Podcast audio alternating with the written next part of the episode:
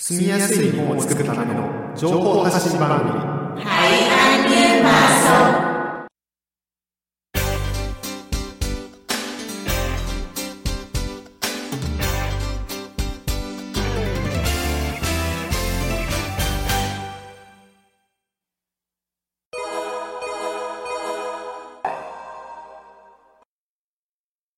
皆さん、こんにちは。今回は、ベトナム夢神戸のトゥイとタカイが日本に暮らすベトナム人に役立つ情報をお伝えします。Xin chào quý vị và các bạn. Thủy và Takaya của Việt Nam yêu mến Kobe xin được tiếp tục chia sẻ những thông tin hữu ích cho người Việt hiện đang sinh sống tại Nhật Bản trong chương trình ngày hôm nay.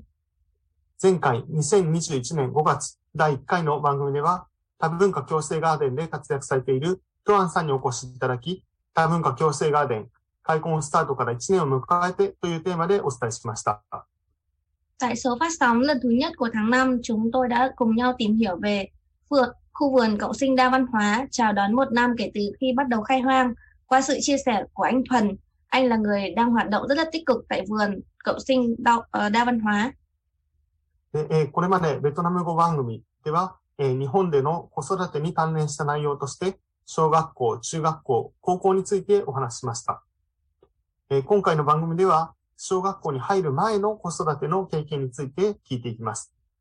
ゲストには、保育所に通う子供がいるトゥイさんをお迎えしています。Đến nay thì chương trình của chúng tôi đã từng phát sóng với nội dung liên quan đến việc nuôi dạy con ở Nhật, và cho con đi học tiểu học, trường trung học cơ sở hay là thi vào trường trung học phổ thông. Và trong chương trình ngày hôm nay thì chúng ta sẽ cùng nhau lắng nghe, chia sẻ kinh nghiệm gửi con ở nhà trẻ của Nhật và chúng tôi rất là hân hạnh khi được chào đón vị khách mời ngày hôm nay đó là chị Thúy hiện đang có con đang được gửi tại nhà trẻ của Nhật Bản. それでは、トゥイさん、まず日本語で自己紹介をお願いします。Và sau đây thì xin mời chị Thúy có đôi lời giới thiệu về bản thân mình. 皆さん、こんにちは。私はビンジンフィと申します。のじあの13年前に留学のためあの 日本に来ました。現在、あの、東大阪に住んでいます。本日、よろしくお願いします。よろしくお願いします。あ、あ、すんちゃ、あ、すんちゃ、もい。も、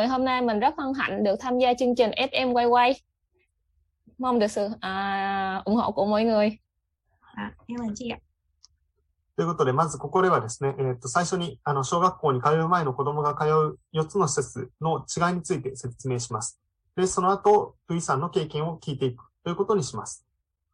Và đầu tiên thì trong chương trình ngày hôm nay thì chúng tôi sẽ xin được giải thích cái sự khác nhau giữa bốn cơ sở trong giữ trẻ trước khi mà trẻ vào trường tiểu học và sau đấy thì chúng ta cùng nhau lắng nghe những chia sẻ của chị Thúy.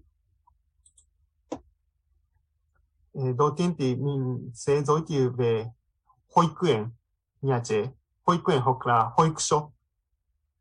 Và hỡi cười hoặc là hỡi kiều show thì trong tiếng Việt có nghĩa là nhà trẻ tức là dành cho những trẻ em có độ tuổi từ 0 tuổi đến 5 tuổi và thời gian gửi trẻ là bắt đầu từ buổi sáng cho đến tầm chiều tối à, đó là cơ sở trông giữ trẻ khi mà bố mẹ uh, của em đi làm hoặc là không có thời gian để uh, trông em uh, do là bận việc nhà. Tiếp theo là 幼稚園 幼稚園 trong tiếng Việt có nghĩa là trường mẫu giáo dành cho trẻ từ 3 đến 5 tuổi, là cơ sở tổ chức giáo dục ngay khi mà trẻ còn nhỏ nhằm trang bị những kiến thức cơ bản trong trường tiểu học. Và thời gian gửi trẻ thì là từ sáng đến quá giờ trưa. Và cũng có một số cơ sở thì có dịch vụ trông trẻ tạm thời trước hoặc là sau giờ của quy định hoặc là trong thời gian nghỉ dài. À, tiếp theo là 認定子ども園 Ninte Kodomoen thì trong tiếng Việt có nghĩa là nhà trẻ phức hợp, đó là cơ sở giữ trẻ, kết hợp giữa nhà trường, mẫu giáo và nhà trẻ. Và không có liên quan gì đến vấn đề là bố mẹ của trẻ có đi làm hay không mà uh, nhà trẻ phức hợp này thì có chức năng là trông giữ và kiêm luôn là giáo dục. Thì như ở trên slide mọi người có thể nhìn thấy thì chức năng giáo dục uh, đó là um, của um, trường mẫu giáo đấy là gửi trẻ từ sáng đến quá trưa này và độ tuổi của trẻ từ 3 đến 5 tuổi thuộc uh, loại giấy chứng nhận là loại số 1 còn chức năng trông giữ thì là dành cho uh, thời gian gửi trẻ là từ sáng đến chiều tối và độ tuổi của trẻ là từ 0 đến 5 tuổi và áp dụng cho loại chứng nhận là số 2 và số 3. で、cuối cùng là 地域型保育。 thì ở ừm, trong tiếng Việt có nghĩa là cơ sở gửi trẻ được xây dựng và chứng nhận bởi từng địa phương thì dành cho trẻ từ 0 đến 2 tuổi. Thì uh, thời gian gửi trẻ là từ sáng đến chiều tối. Uh, áp dụng cho loại chứng nhận uh, là loại số 3 và loại hình uh, có 3 loại hình đó là loại hình quy mô nhỏ thì là trông từ 6 đến 19 bé. Và có không khí thì gần giống như là trong trông tại nhà của của ừ, nhà của cô giáo. Và trông thì uh, trong khi dịch vụ trông coi trẻ này thì rất là chu đáo và cẩn thận. Ờ, loại hình thứ hai đó là loại hình trong giữ trẻ trong các cơ quan hoặc là công ty. Ờ, đó là thành lập cơ sở và cung cấp dịch vụ trông trẻ đặt trong công ty hoặc bệnh viện. Loại hình thứ ba đó là loại hình trông giữ trẻ ngay tại nhà của cô giáo hoặc là thầy giáo, là người trông giữ trẻ, là trông tối đa 5 trẻ. Ờ, và có không khí thì giống như ở nhà, cho nên là cái dịch vụ chăm sóc trẻ rất là chu đáo và cẩn thận. Và ngoài ra thì cũng có những cơ sở thì có dịch vụ trông giữ trẻ ngoài giờ để hỗ trợ khi mà bố mẹ không thể đến đón trẻ trong thời gian quy định ということで、えーここまで4つの種類について紹介しましたが、えー今日のゲストのトゥイさんは、えー一つ目の保育所、保育園に子供が通っているということで、まあ、具体的にどんな風に子供が通っていいのかといったことを聞いていきたいと思います。Và vừa rồi thì chúng tôi đã giới thiệu cho các bạn đến bốn cái cơ sở ờ, trông giữ trẻ tại Nhật. Thì ờ, sau đây thì chúng ta sẽ cùng nhau lắng nghe những chia sẻ của chị Thúy về kinh nghiệm mà gửi con tại nhà trẻ của Nhật Bản. Thì Vâng. đầu tiên thì à, đầu tiên thì em xin được hỏi chị là hiện nay thì à, hai con của chị được à, gửi ở cơ sở giữ trông giữ trẻ nào của Nhật ạ? Ê, hiện tại hai đứa con của mình thì đang được giữ ở trường Hoken À, Cường có nghĩa là nhà trẻ. Ờ, thì ờm, hai ờ, con của chị là hiện nay bao nhiêu tuổi ạ? Ê, đứa lớn thì là được 5 tuổi đứa thứ hai thì được 4 tuổi Vâng ạ. Thì ờm, ờm, chị đã có quyết định như thế nào để mà có thể lựa chọn được cái cơ sở trông giữ trẻ cho con mình ạ? Lần đầu tiên mà để gửi con thì mình ch- không có biết thông tin gì nhiều thì mình nhận được cái một cái pamparetto những giấy tờ hướng dẫn từ của tòa hành chính gửi về. Thì sau đó mình sẽ đọc các thông tin ghi trường.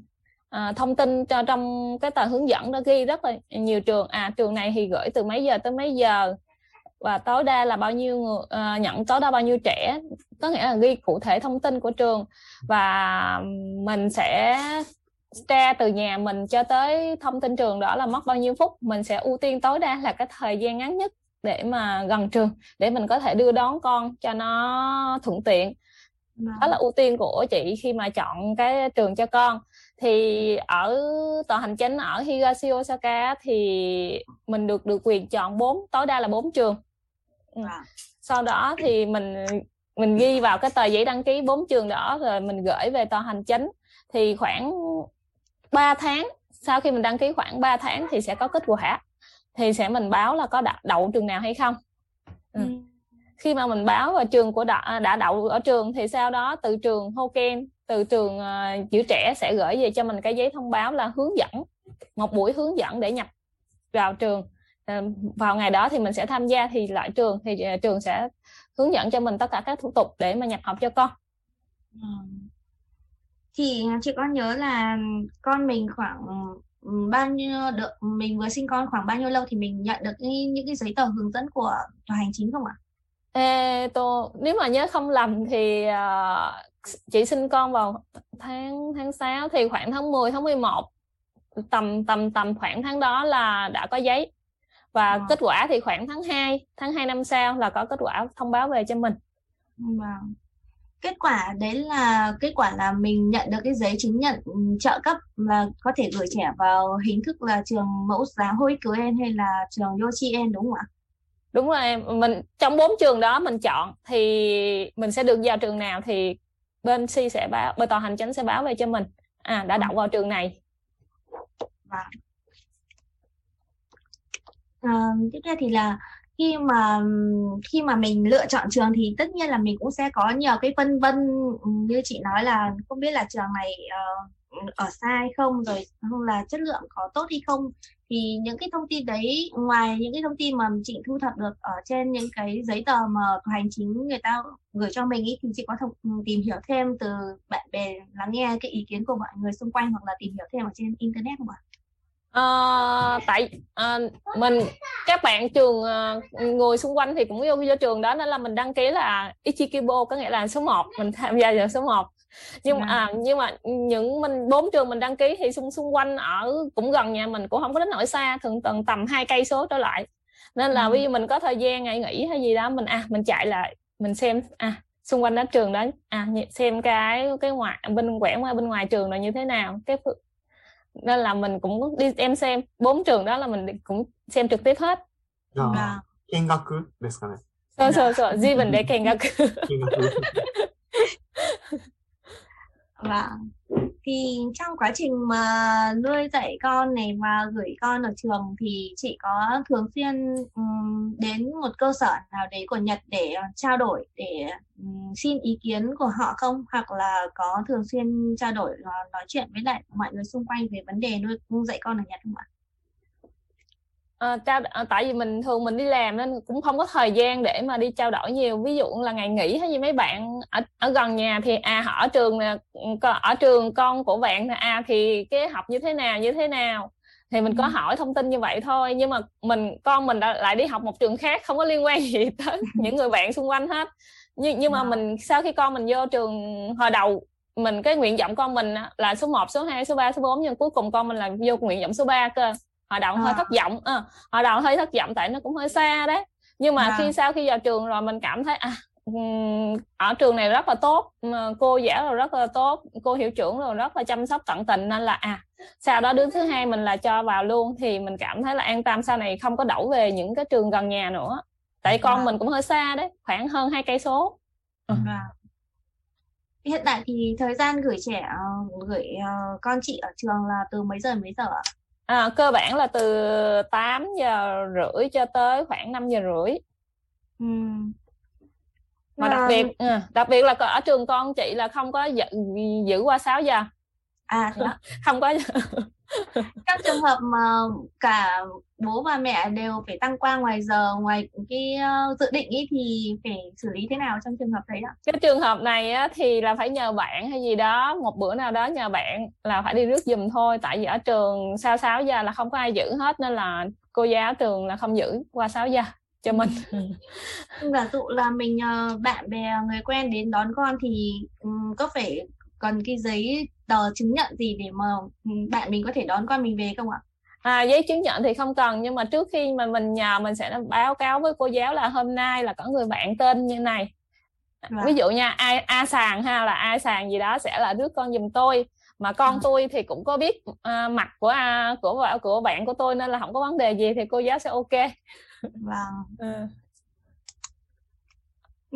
Thì, à, khi mà gửi con mình đến, ơ, nhà trẻ của Nhật thì chị có điều gì cảm thấy ngạc nhiên đối với lại con mình không ạ? Ờ, ngạc nhiên thì chắc là chắc chắn là sẽ có.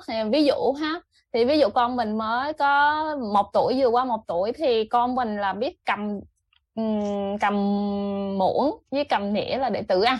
À, cơ bản là tự ăn ngồi một mình ăn, không cần phải ba mẹ đút, ờ, cho đút ăn rồi ví dụ ừ. rất là sớm. Đúng rồi nó nó tự lập sớm và nó về nhà nó cũng tự chơi nhiều hơn là phải chơi với bố mẹ a. À, con lúc nào cũng phải níu mẹ a à, phải phải phải chơi với mẹ này kia là không cần có nghĩa là nó có thể tự lập nó chơi một mình. Khi nào mà cần thì mới mới kêu mẹ hay gì thôi. Vâng.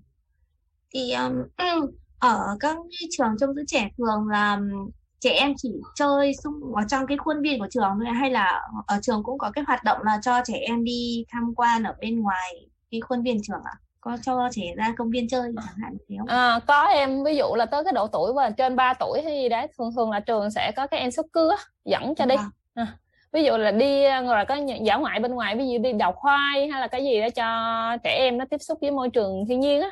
Vâng và tiếp theo thì là hiện nay ở Nhật Bản thì cũng có rất là nhiều những bậc phụ huynh mà ừ, vừa mới sinh con hoặc là đang trong quá trình mà nuôi con và cũng muốn gửi con ở nhà trẻ và cũng đang rất là phân vân không biết là phải lựa chọn trường như thế nào thì uh, chị có thể cho họ một vài lời khuyên như thế uh, về từ cái kinh nghiệm của mình chị có thể cho họ một vài lời khuyên ạ Ừ, thì uh, nếu mà các bà mẹ mà vẫn chưa an tâm thì hãy hay an tâm với nhà trẻ của Nhật Bản ở cô giáo ở uh, các nhà trẻ của Nhật Bản thì các cô giáo rất là tận tâm uh, đối với con của mình không có phân biệt mà người nước ngoài hay là người Nhật đó đó là đối với cảm nhận chị thực tế hiện tại ừ.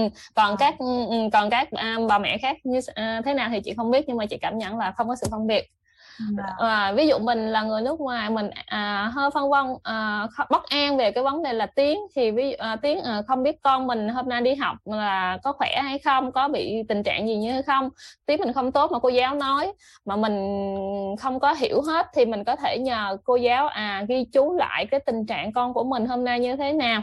Sau đó mình đem về nhà thì mình nhờ cái người thân trong gia đình mình mà biết tiếng nhật hay là cái gì đó người quen mà có thể giải thích cho mình lại được thì mình nắm rõ được cái tình hình của con mình あそれってあれですか連絡帳えー、連絡帳と、あの、あの、調子、あなあ日本語理解あんまりできないとき、ちょっとあの、先生にちょっとメモ、こあ子供の調子はメモしてもらって、あの、日本語できるの人に、あの、通訳してもらったら、多分子供の調子ちゃんと理解できたら安心すると思います。 à, ừ. mà em nghe nói là ở, ở, ở mỗi sáng thì ừ. chị cũng phải viết cái gì đó trong lên Lạc Châu không? À, à lúc lúc à, trước corona thì cũng không cần phải viết nhiều nhưng mà sao, à, từ khi mà năm rồi corona thì trước khi là mình phải ở trường không có vô đến chợ mà là ghi một cái tờ giấy một tháng ừ. thì mỗi ngày là ghi tình trạng sức khỏe con mình với nhiệt độ đo nhiệt độ cơ thể ừ. ừ. ありがとうございます。他に、thì, uh, ừ. và thì bình thường là nếu mà con mình uh, hôm đấy ngày hôm đấy mà có biểu hiện sốt ừ, mình gửi trẻ buổi sáng xong là buổi trưa bé có biểu hiện bị sốt hoặc là sổ mũi hoặc là bị làm sao đấy thì uh, cô giáo sẽ liên lạc với lại mình bằng điện thoại ạ đúng rồi em thì uh, sẽ, uh, con mình mà bị số khoảng 37.5 trở lên là bắt đầu trường gọi là à bây giờ là à à ai chằn ai chằn bị sốt bị nhiệt độ cao như vậy thì bố hoặc mẹ có thể là rước liền dùm được không? À, ví, à, ví dụ mình bận cái việc gì đó mà chưa có rước liền được thì có thể nhờ à một tiếng hai tiếng sau. Nó à một khoảng một tiếng hai một tiếng rưỡi gì nữa tôi sẽ tới trường rước. À, thì có thể giữ dùm tôi được hay không? Thì thường thường là cô giáo cũng sẽ giữ dùm cho tới lúc đó cho mình. Vâng ạ.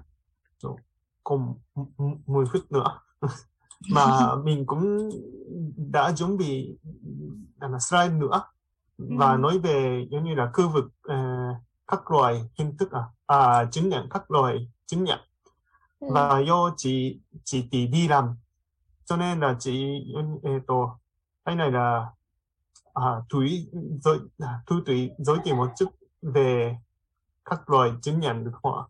Ừ thì uh, theo uh, trong quá trình mà um, là ờ, cái nội dung của chương trình ngày hôm nay thì thủy cũng đã tìm hiểu bên ngoài và có biết được rằng là khi mà gửi trẻ ở Nhật thì đầu tiên là mình theo chế độ mới thì khi mà muốn gửi con ở trường mẫu giáo nhà trẻ hoặc là nhà trẻ phức hợp hay là cơ sở trông giữ trẻ của Nhật thì phải uh, nhận được cái giấy chứng nhận trợ cấp tiền gửi trẻ.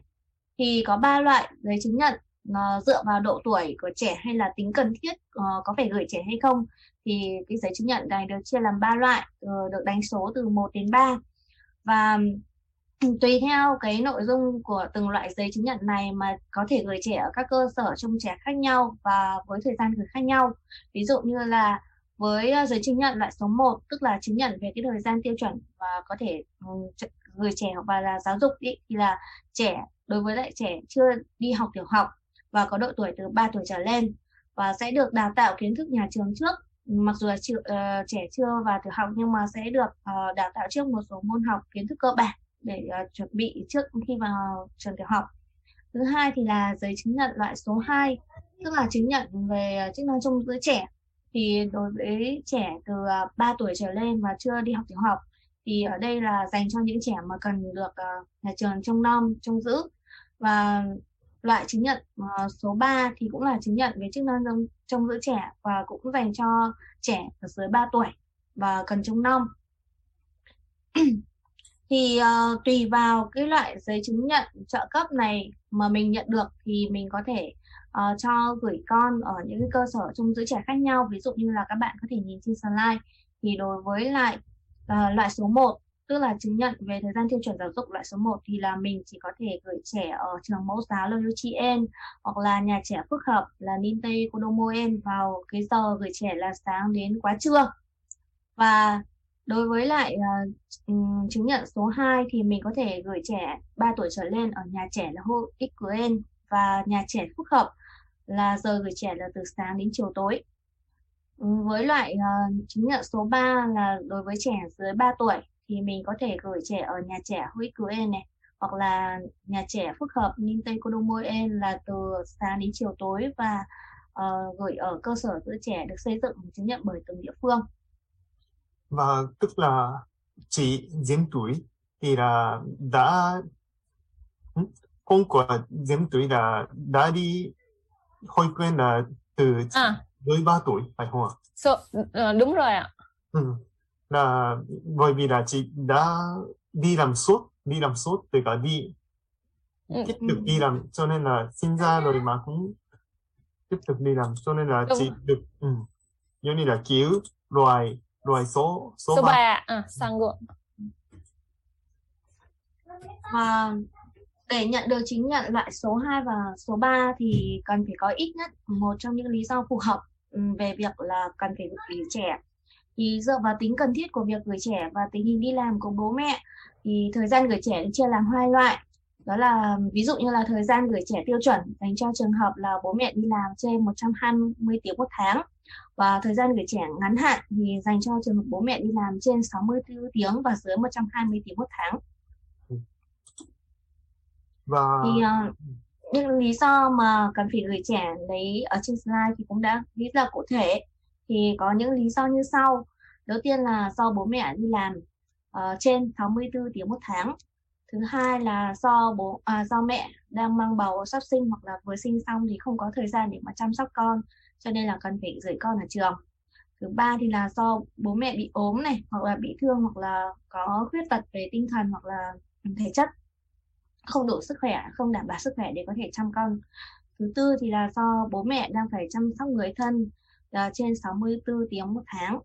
À, thứ năm thì là do bố mẹ đang phải khắc phục lại những cái thiệt hại mà do thiên tai gây ra như là động đất gió bão hay là hỏa hoạn.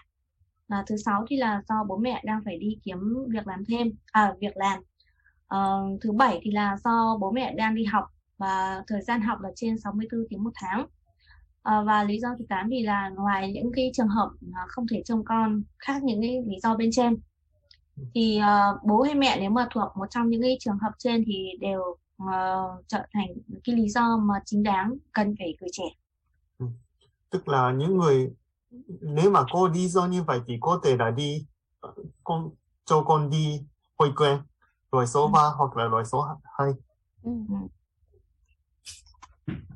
và cũng là mình cũng có nghe nhiều khi có nghe và điểm này là cả tùy theo thành phố thì điểm là là các chấm điểm ừ, khác nhau Ừ. và thì uh, khi mà được ừm, xét khi mà mình làm thủ tục xin gửi con vào cái cơ sở trông giữ trẻ đấy thì cũng sẽ có nhiều bậc phụ huynh có con giống mình và họ cũng đồng thời gửi cái hồ sơ đến trường đấy thì cái số lượng mà trông trẻ ở trường đấy cũng chỉ đã có một số lượng nhất định thôi, cho nên là nhà trường buộc phải là có cái hình thức là tuyển chọn bằng cách là tính điểm. Thì công thức tính điểm là được dựa vào điểm cơ bản và là điểm điều chỉnh và xét theo thứ tự ưu tiên điểm số ừ, cao trở xuống. Thì điểm cơ bản, ở đây là tổng điểm cơ bản của bố và mẹ dựa theo tình hình và lý do cần gửi trẻ. Đối với trường hợp là bố mẹ, bố đơn thân hoặc là mẹ đơn thân thì điểm cơ bản được tính bằng tổng số điểm cơ bản của người bố đơn thân đó hoặc là người mẹ đơn thân đó cộng với lại 100 điểm. Về điểm thứ, điểm, điểm thứ hai là điểm điều chỉnh. Thì đó là số điểm được cộng vào hoặc là trừ đi dựa vào tình hình của uh, phương án thay thế cho việc gửi trẻ này hoặc là gia cảnh của gia đình này hoặc là tình hình việc làm của bố mẹ này hoặc là số lượng anh chị em của trẻ. Dựa vào những cái uh, uh, um, lý do đấy thì là nhà trường có thể Ờ, xem xét xem là uh, cái việc mà gửi trẻ um, có cần thiết hay không để mà điều chỉnh số điểm là cộng vào hoặc là trừ đi và trường hợp tổng điểm là điểm cơ bản và điểm điều chỉnh của hai gia đình bằng nhau chẳng hạn thì là khi mà xét theo thứ tự ưu tiên thì người ta cũng xét dựa vào cái thứ tự khi mà bằng điểm đấy và chị chị Diễm Thúy cũng có cũng có nghe chế độ như thế này không ạ? À, có nghe nhưng mà mình không biết sẽ số điểm là một mình sẽ được bao nhiêu điểm. Có nghĩa là mình cũng nghe à mẹ đi làm thì được bao nhiêu điểm ba đi làm bao nhiêu điểm. Ví dụ mà có có anh chị em mà đang học ở trường đó thì sẽ được cộng bao nhiêu điểm. Có nghe nhưng mà mình không biết cụ thể là số điểm của từng trường hợp như vậy là được bao nhiêu. Nhưng mà yeah, con hai con chị cũng đều đi trường giống nhau. À, hai, bây giờ hai hai hai bé cùng đi học chung một trường một cho nó ờ, cho nó tiện ờ, việc đưa đón cho nó thuận tiện. Trong Nhưng mà trường ờ, của ờ, con chị thì hiện nay có nhiều trẻ em người Việt Nam hoặc là người nước ngoài không ạ? à, lúc đầu lúc đầu mà vào thì có tổng cộng bốn bốn bé Việt Nam. Chỉ người nước ngoài là người Việt Nam mình thôi. À, À, sau này dạo này thì có thể tăng lên à, lên hình chắc khoảng được sáu bảy được sáu bảy bé. À. Thì ừm, trong trường hợp mà ờ, có 6 7 bé người Việt Nam đấy thì ờ, khi mà nhà trường có hướng dẫn gì thì nhà trường cũng chỉ có hướng dẫn bằng tiếng Nhật thôi ạ hay là có cả cái phiên bản phiên dịch bằng tiếng Việt nữa? à, hiện tại ở trường con của bé chị nhà chị đang đi thì chỉ là hướng dẫn tiếng Nhật thôi chưa có à, chưa có dành cho tiếng Việt dành riêng cho người Việt Nam mình trường đấy thì là số lượng tối đa mà có thể trông là khoảng bao nhiêu bé ạ? à, trường ờ, mà con chị đang đi thì tối đa là chỉ có 50 bé thôi Mà chia ra các lớp thì là tối đa khoảng bao nhiêu bé? ạ? à, bây giờ mà lớp mà con bé nhỏ nhà chị đang đi là đông nhất là khoảng 11 đứa là đông nhất còn hiện tại con bé lớn thì chỉ khoảng có 6 đứa à Ừm, ừm, với số lượng bé như vậy thì là số lượng giáo viên là khoảng bao nhiêu người ạ? hình như bây giờ là một lớp là bây giờ các bé đã trên 3 tuổi một lớp hình là hai, hai giáo à, hình như là hai giáo viên á bây giờ Wow. tại vì à, từ năm rồi trở đi chị ít đưa đón nên là không cũng không nắm rõ lắm À, はい。ということで、そろそろ時間が、あの、来ます、来ますね。はい。はいということで、今日は、あの、ゼムトゥイ、あ、ゼムトゥイさんですね。 えー 私たちのパーソナリティはトゥートゥイですけども、ゲストの方はゼムトゥイさんということで、はい。あの、二人の、まあ、日本語で書くと同じトゥイさんになってしまいますけども、まあ、ゲストに、えー、ゼムトゥイさんに来ていただきました。で、えーいろいろ経験をこう、今日は紹介していただいて、子供がこう、保育園に行くようになった時から、まあ、今の様子とかも教えてもらいました。今日はどうもありがとうございました。em cảm ơn chị đã dành thời gian để đến chương trình ngày hôm nay và chia sẻ những kiến thức và kinh nghiệm ờ, trong việc mà gửi trẻ ở nhà trẻ của Nhật. Thì ờ, một lần nữa em xin ờ, được thay mặt chương trình ờ, gửi lời cảm ơn đến chị ạ. à, mà mình cũng cảm ơn chương trình đã tạo điều kiện để mình chia sẻ các thông tin mà mình à, có kinh nghiệm à, cho cho con mình đi học ở trường để cho mọi người nghe à, cảm ơn chương trình đã tạo điều kiện à, cho mình đến với chương trình hôm nay えーまた、あの、まあ、この、 子供、子育ての制度とか、まあ、ベトナムの聞いてる方が、もしわからないってことがあったら、また、ベトナム夢神戸にもいろいろ、あの、質問とかしてもらえたらと思います。